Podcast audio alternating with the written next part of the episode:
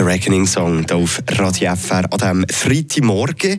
Und jetzt um diese Zeit, da haben wir ja immer so ein Gefäß, wo wir uns äh, Radio FR Moderatorinnen und Moderatoren am Morgen auch ein bisschen dürfen auslassen Sozusagen ein Ventil für unsere Wut. Und normalerweise, da regen wir uns jetzt auf die 20 ab 6 immer über etwas oder über jemanden auf. Aber diesmal muss ich mir jetzt einfach mal selber als Zielscheibe nehmen. Der Aufreger von der Woche.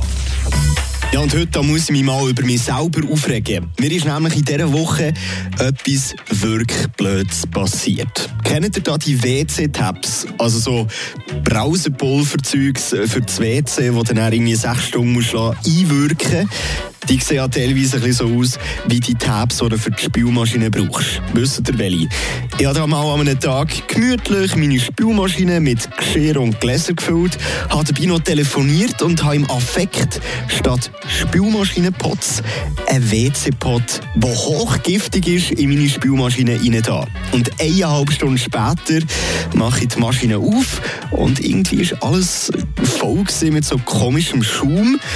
Plötzlich ist mir dann in Sinn gekommen, was sie da angerichtet haben. Jedes Geschirr und vor allem Gläser haben reingesehen, gell? mit so einer Art komischen, klebrigen Schicht drüber. Und es hat einfach auch bestialisch nach Swimmingpool gestunken. Von dem her, ich merke mir Folgendes. Multitasking ist so überhaupt nicht mein Kerngeschäft und die WC-Pots, die gehören nicht in die Küche.